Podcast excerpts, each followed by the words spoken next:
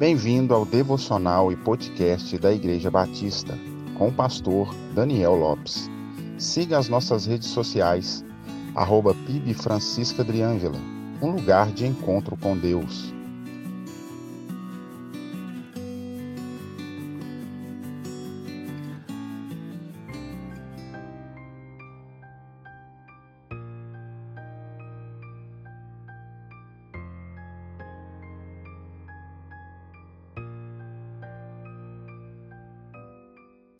Falar da soberania de Deus sempre irá causar alegria, conforto e esperança no coração dos eleitos do Senhor, como também causará descontentamento, raiva e pavor no coração dos rebeldes e desobedientes a Deus.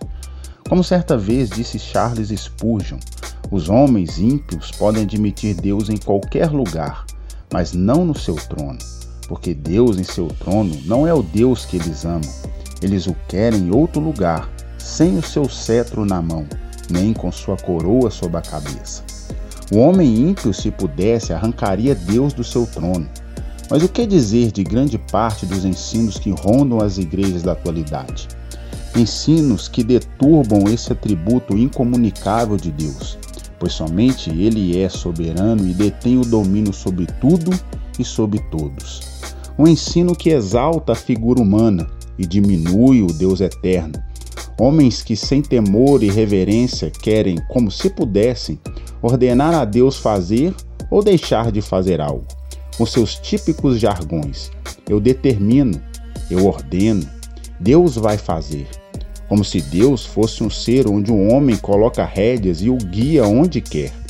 Com certeza, homens que desconhecem as santas escrituras, pois ela revela o caráter de Deus e seus grandes atributos.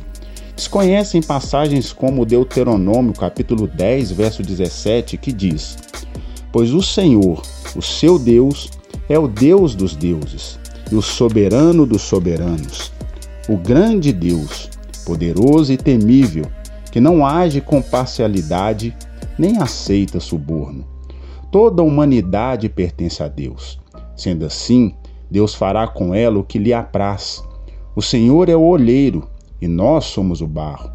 E esse mesmo olheiro fará vasos para a honra e outros para a desonra. E isso não depende do homem, e sim de Deus, que, segundo as Escrituras, faz todas as coisas segundo o beneplácito da sua vontade. Confiemos nesse Deus e em sua soberania e descansemos nele pois ainda que o mundo esteja caótico, Deus não perdeu o controle de absolutamente nada. Deus lhe abençoe, só lhe deu glória. A Deus honra, glória e louvor para todos sempre.